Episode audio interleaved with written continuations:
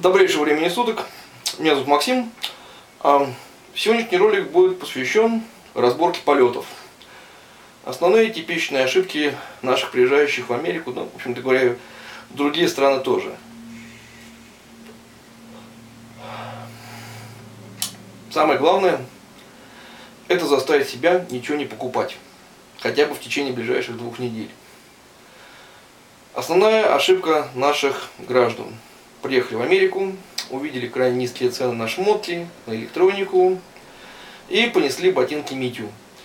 Пока все молы не обойдем, пока не скупим все на э, распродажах по низким ценам, не успокоимся. Все зависит от цели вашего приезда. Если вы приехали как турист, как говорится, warmly welcome. Ваши деньги, вам их тратить, что хотите, то и делайте. Но, а, если вы приехали с целью разведать обстановку, и в случае, если вам тут все понравилось, вы планируете здесь остаться, я рекомендую э, ваш бюджет уже начать планировать до начала поездки в США. Это позволит вам избежать э, ряда очень серьезных нюансов. Начнем с того, что вне зависимости от того, э, живете вы в крупном городе, в маленьком, все равно вам придется какие-то деньги тратить на текущие расходы, на аренду жилья, на автомобиль. Даже если вы арендуете, все равно вам нужно будет заправляться продукты питания, одежда, еще что-то. Я могу сказать э, на основе калькуляции, которую составляли мы с женой, э, на город Омаха.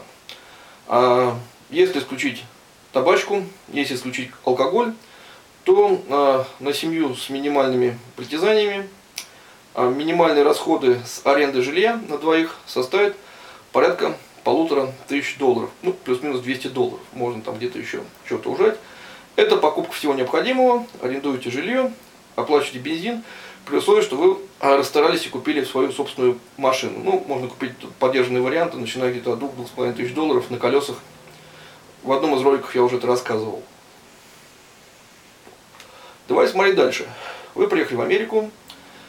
Первый месяц вы, соответственно, ходите широко раскрыв глаза. Вот это самый важный момент – ничего в этот момент не покупайте. Старайтесь себя сдерживать. Вот. На второй месяц уже можно что-то покупать. Не надо кидаться. Этого здесь навалом. Никто это здесь не скупит. Эти джинсы как висели сегодня, так и будут висеть завтра. Это платье пусть даже на продажной цене завтра не будет куплено. Конечно, это чудовищно, что в Москве вот это платье стоит там порядка 250 долларов в пересчете, может быть 300, а здесь оно стоит полтинник, а то и тридцатник. Это понятное дело. Наши барыги любят закручивать цены, все равно пересилите себя, потом мне скажете спасибо. Вот на второй месяц, если вам это потребовалось, пошли купили. По крайней мере, вы уже будете знать, где что находится, где что лежит, где что, где как. Давайте смотреть дальше. Значит, а, какой бюджет вам необходим? Значит, а, если вы едете с дальним прицелом, чтобы здесь остаться, то а, хотя бы нужен месяц-два, чтобы здесь разобраться на месте, каким образом вы это будете делать. Даже подав заявление к юристу о грин-карте или каким-то другим способом, у вас пройдет месяц, чтобы все это понять. Вы подали заявление, следующие полгода вы сидите, как курица на яйцах, и ждете какого-то результата. Самый первый результат вас вызывает специальный офис, миграционный, а, где берут отпечатки пальцев, вы заполняете определенную форму. Вот с этого момента можно сказать, что ваше дело пошло в производство. До этого момента все это не считается. Вот с этого момента можно сказать, что пошел отчет времени. На этом этапе вам юрист скажет, что в течение от полугода, а то и до года будет рассмотрено ваше заявление по грин-карте. Значит, а, смею вас немножко расстроить. Сейчас э, желающих получить грин-карту в Америке из разных стран огромное, огромное, огромное количество. В связи с сокращением американского бюджета количество миграционных офицеров и прочих государственных чиновников резко сокращается. Поэтому сроки рассмотрения вашего заявления будут отодвинуты. Достаточно серьезный промежуток времени. Но в этом есть серьезный плюс. Начиная с полугода, как вы запустили все это дело на ход, если вас миграционный офис не вызвал на собеседование, вы вправе подойти к своему юристу и сказать, мужик, там, надо оформлять разрешение на работу. Permission to work. Это очень важный документ.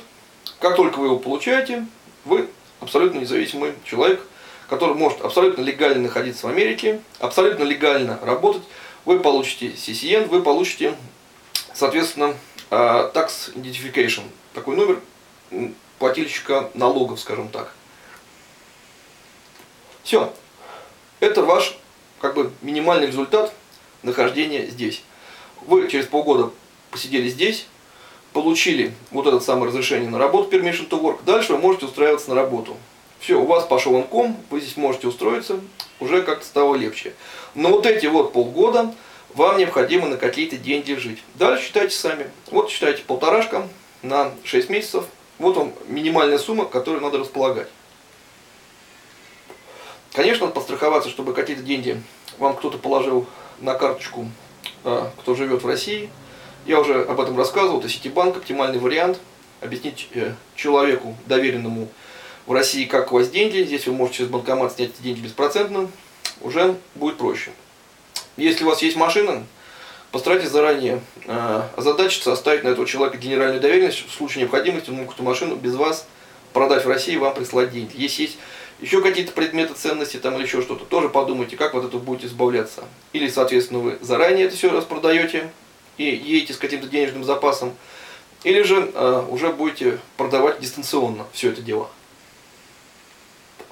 Конечно, ожидая вот этот permission to work, существует огромное количество вариантов, как ну, легально заработать немножко денег. Это интернет-торговля, это возможность покупать здесь какие-то вещи, отправлять в Россию, это касается всего чего угодно – автозапчасти, электроника, одежда, все что угодно. Тем огромное количество, покопайтесь в интернете сами, я думаю, можете найти тут без меня огромное количество блогеров, которые все это уже разжевали неоднократно. Если будут вопросы, можете задать, я еще специальный ролик сниму по этому поводу. Когда вы получили permission to work, вы уже можете, соответственно, искать работу. Какие э, в этом есть варианты? А, во-первых, а, все зависит от уровня языка, который у вас есть. Если у вас язык на нулевом уровне, вам по-любому придется посещать колледж с языковыми курсами. А, есть а, огромное количество социальных программ, которые существуют в каждом городе практически. Ну, про крупные города не говорим, там уже все забито до упора, и я думаю, что очень сложно будет найти какие-то ништяки. Но, что касается вот нашей омахи, то для иммигрантов здесь огромное количество таких вот бесплатных классов, где можно начать ходить практически сразу и поднять свой уровень языка до вменяемого состояния, чтобы можно было куда-то устроиться работать. Второй вариант это устроиться на работу к русским, которые здесь уже живут, открыли свои собственные компании. А здесь в Америке выходит газета в новом свете. А, я постараюсь даже линк на нее оставить в описании ролика. Э, на последней странице печатается огромное количество вакансий. Конечно, э, предложения там разные и по ценам, и по условиям, но работа есть, найти ее возможно. Вот, э, конечно, ставка будет где-то пониже, может быть, чем может предложить американская фирма. Все зависит, опять же, на какую должность вы оплатитесь. Я по этому поводу ничего сказать не могу, я всегда привык работать на себя, поэтому я изначально как бы для себя этот вариант отметал. Особо хочу подчеркнуть, здесь э, крайне востребованы э, ряд специальностей. Например, э, водитель-дальнобойщик. На сегодняшний момент э, в Америке э, недовостребовано порядка 40-50 тысяч рабочих мест пустует. Э, за эту работу платят очень хорошо, но это довольно изматывающая работа, то есть работа на износ. У нас есть один знакомый, который работает здесь давно дальнобойщиком у него где-то получается 100 э, тысяч долларов в год. Он на своей машине, собственно, ездит через оператора. Через три года, конечно, начнутся проблемы с давлением, с, геморроем, с, со зрением. Но игра стоит свечи достаточно большие деньги, чтобы повкалывать. Необходимо для того, чтобы э, подтвердить уровень, это иметь уже опыт вождения грузовиков в России – и, соответственно, приехав сюда, вам придется пересдавать на права. Это отдельная процедура. это не то, что вы идете в Driver Motor Vehicles и сдаете как на легковушку, вам необходимо будет пройти определенный класс. Существуют платные классы для обучения вот этому самому делу. Существует возможность, например, устроиться э, на класс, обучающий водителям школьных грузовиков. По тоннажу, по-моему, это проходит. Вот. И пройти этот класс бесплатно. Опять же, есть интернет, пробивайте, смотрите. Я вам просто даю наводку, что можно делать. По поводу ваших московских российских дипломов.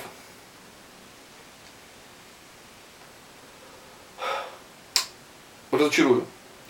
90% ваших бумажек здесь не будут иметь вообще никакого смысла. Все, чему вас учили, это всего лишь эта бумажка. Здесь вам придется переучиваться. Если вы медик, вам придется заново учиться и получать бумажку, что вы медик. Если вы электрик, вам придется идти в колледж, отучиться, взять определенное количество часов, заплатить за это, получить бумажку, что вы электрик. Если вы специалист по кондиционерам, опять же, прошли курсы обучения, узнали, сколько часов вам нужно в каком колледже взять, проучиться, получить бумажку. Только после этого, имея бумажку, вы можете устроиться электриком, водопроводчиком, специалистом по кондиционеру, по установке электрических ворот, чего угодно, если вы куда-то устраиваетесь на компанию к кому-то. Даже ремонт дома. Существуют нюансы. До какого-то момента какие-то ремонтные работы вы можете делать самостоятельно. Для каких-то ремонтных работ вам необходимо приглашать сертифицированного специалиста, который имеет вот такую вот бумажку. Вот, собственно, и все. Если у вас будут какие-то вопросы, задавайте, спрашивайте.